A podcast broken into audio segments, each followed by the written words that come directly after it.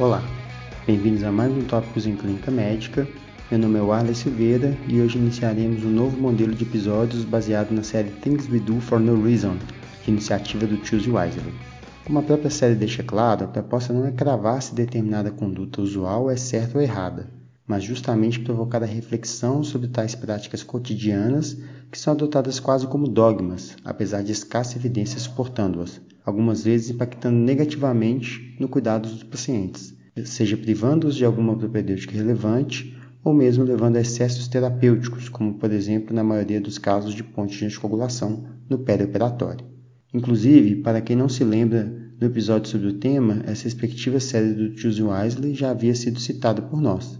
Para quem ainda não ouviu, é o episódio 32, intitulado Anticoagulantes no Perioperatório.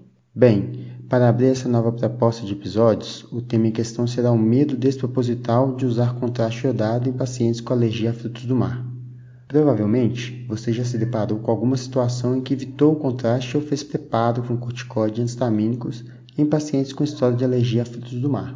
Inclusive, frequentemente há um item a respeito nos termos de consentimento pré-contraste. À primeira vista, o racional por trás dessa associação parece até razoável, afinal, os frutos do mar são ricos em iodo e, portanto, a alergia a esse elemento é uma possibilidade. Mas será mesmo? Aprofundando um pouco mais a questão, perceberemos o quão improvável é que a alergia a frutos do mar seja secundária a uma reação de hipersensibilidade ao iodo, já que esse é um elemento chave para o funcionamento do nosso organismo, como por exemplo na síntese de hormônio tiroidiano, que faz com que seja, no mínimo, estranho uma alergia a um elemento tão fundamental à nossa vida. Além do mais, nos esquecemos de que o iodo está contido em inúmeros outros alimentos, com os quais nem nos preocupamos nessas nossas investigações, como sal e iogurte, por exemplo. Assim, fica claro que a alergia a frutos do mar parece passar por outras substâncias que não o iodo. Mas será que a alergia a frutos do mar predispõe à alergia a contraste iodado por outra substância que não o iodo?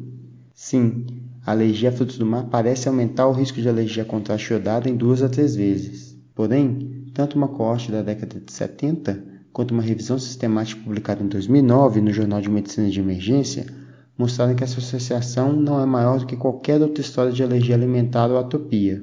E olha que interessante, frequentemente nos preocupamos com a alergia a frutos do mar com uma certeza enorme e sequer lembramos de outras alergias alimentares quando na verdade não deveríamos nos preocupar com nenhuma delas, pois apesar de aumentar o risco de alergia a contraste, a taxa de eventos é tão baixa que para evitar a reação alérgica em um paciente, teríamos que pré-medicar um número enorme de pacientes, muitas vezes atrasando exames contrastados essenciais que impactariam diretamente em desfechos clinicamente relevantes. Provavelmente, vocês devem estar se perguntando, mas há algum bom preditor de alergia ao contraste capaz de mudar minha conduta? Sim, o melhor preditor de alergia ao contraste é a própria história de alergia ao mesmo, que aumenta o risco em mais de 5 vezes, variando de 10 a 35%. Assim, parece bem mais razoável nos preocuparmos com a história de alergia prévia ao contraste do que com a fraca associação com a alergia a frutos do mar ou qualquer outro alimento. No entanto, aqui é importante ressaltar que nem toda reação ao contraste é por mecanismo de hipersensibilidade, ou seja, alérgico. Reações não alérgicas ao contraste iodado são relativamente comuns e estão relacionadas à dose e osmolaridade do mesmo, sendo que nas últimas décadas, com a substituição do contraste iodado hiper pelo hipoosmolar, a taxa de reação diminuiu de cerca de 7% para 0,2%. Essas reações podem se apresentar de várias formas, incluindo arritmias, reação vasovagal e rubor, manifestações bem diferentes daquelas urticariformes, angioedema ou broncoespasmo, que marcam a reação de hipersensibilidade do tipo 1 ou imediata, que são as mediadas pelo IgE. Pautado nessa discussão, a Academia Americana de Alergia, Asma e Imunologia faz uma recomendação contrária à pré-medicação rotineira com corticoide mais antihistamínicos em pacientes com história de alergia a frutos do mar que serão submetidos a contraste iodado, enquanto o Colégio Americano de Radiologia recomenda pré-medicar apenas pacientes com história de reação alérgica prévia ao contraste. Isso é tudo por hoje e até o próximo episódio do Tópicos em Clínica Médica. Até mais.